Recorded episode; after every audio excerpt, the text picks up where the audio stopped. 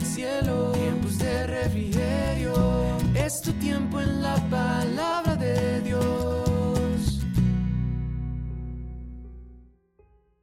Muy, pero muy buen día para cada uno de nuestros oyentes. Dios les bendiga. Que esa bendición del Todopoderoso, de nuestro Dios, sea con cada uno de ustedes, acompañándoles en este día y en el transcurso de toda esta semana. Esta semana hablando bajo el tema el amor auténtico y verdadero. Y quiero iniciar con la siguiente frase que dice, el verdadero amor no se reduce a lo físico ni a lo romántico el verdadero amor es la aceptación de todo lo que el otro es, de lo que ha sido, de lo que será y de lo que ya no es. Ese es el amor de Dios. Ese es el amor verdadero de Dios para con nosotros. Sin importar quién seas y cómo seas, el Señor está dispuesto a aceptarte tal y como eres. Así que míralo siempre a Él. Él es el único que está dispuesto a amar sin cambiar y sin fallar. Oremos para entrar en este tiempo devocional. Padre, gracias por tu amor, gracias por tu misericordia, gracias por tu bondad, gracias por mirarnos, por fijar tu mirada en cada uno de nosotros, gracias por enseñarnos el camino por donde debemos andar, gracias por guiarnos cada día, Señor, y por amarnos tanto, tanto, Señor. Háblanos en este día, Señor, a través de esta corta meditación. En el nombre de tu Hijo Jesús. Amén y amén. Y el título el día de hoy es El verdadero amor mantiene la unidad.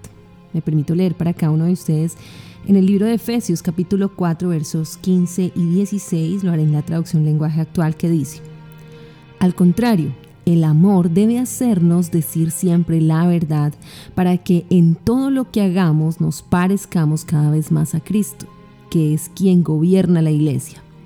Cristo es quien va uniendo a cada miembro de la iglesia según sus funciones y quien hace que cada uno trabaje en armonía para que la iglesia vaya creciendo y cobrando más fuerza por causa de qué? Por causa del amor.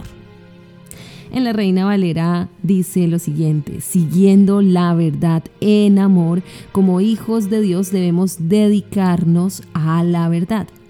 Y Jesucristo dijo en Juan capítulo 14, verso 6, Yo soy el camino, la verdad y la vida. Nadie viene al Padre sino por mí.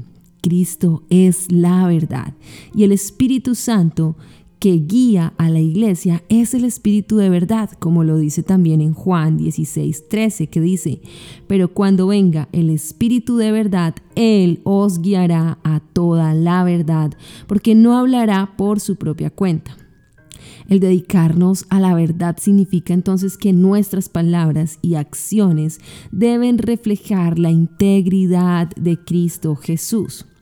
El apóstol Pablo muestra varios aspectos en los que los hijos de Dios deben estar de acuerdo para lograr la verdadera unidad. Cuando se tiene esta unidad de espíritu, las pequeñas diferencias no deberán disolverla. Esa unidad se experimenta en nuestra entrega única al Señor Jesucristo. Y un amor que mantiene la unidad o ese verdadero amor o un ejemplo de unidad, lo encontramos también en el primer libro de Samuel capítulo 18 verso 1 que dice, Aconteció que cuando él hubo acabado de hablar con Saúl, el alma de Jonatán quedó ligada con la de David y lo amó Jonatán como a sí mismo. Cuando David y Jonatán se encontraron, se hicieron muy buenos amigos. Su amistad es una de las más profundas que encontramos en la Biblia porque ellos la basaron en un compromiso con Dios, no solo entre ellos. El verdadero amor mantiene la unidad y por eso ellos no permitieron que nada se interpusiera entre ellos en cuanto a los problemas. Y cuando su amistad fue probada, se mantuvieron más y más unidos y fueron amigos hasta el final. Recordemos lo que dice Jesús en Juan capítulo 15, verso 13. Nadie, nadie tiene mayor amor que este, que uno ponga su vida por sus amigos. Y podríamos decir que Jonathan estuvo dispuesto a esto, ayudando a David, su amigo.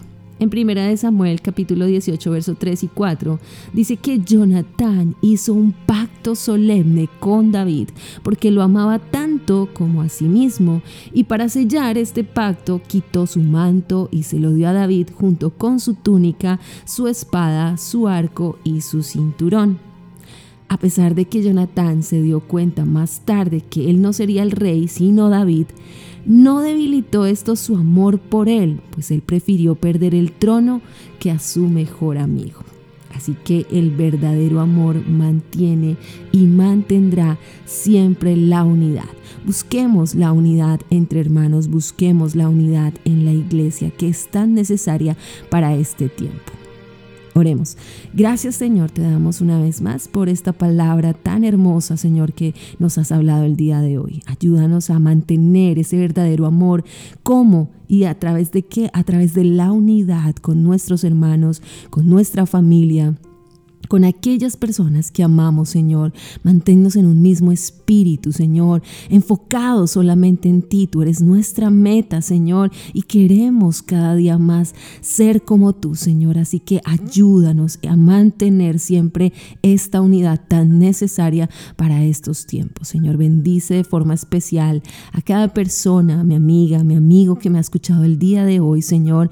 Y si hay inconvenientes o si está librando luchas o tiene dificultades, dificultades o aflicciones en su salud, a nivel financiero. Señor, por favor, suple para él o para ella cada una de estas necesidades. Señor, trae sanidad al corazón, al alma y al cuerpo. En el nombre de Jesús. Amén y amén familia y amigos, no olviden que si oran y adoran de la presencia de Dios vendrán tiempos de refrigerio. Quien les habló en este día, la pastora Nidia Aponte. Que tengas un excelente día. Bendiciones para todos. Conectándote con el cielo, tiempos de refrigerio. Es tu tiempo en la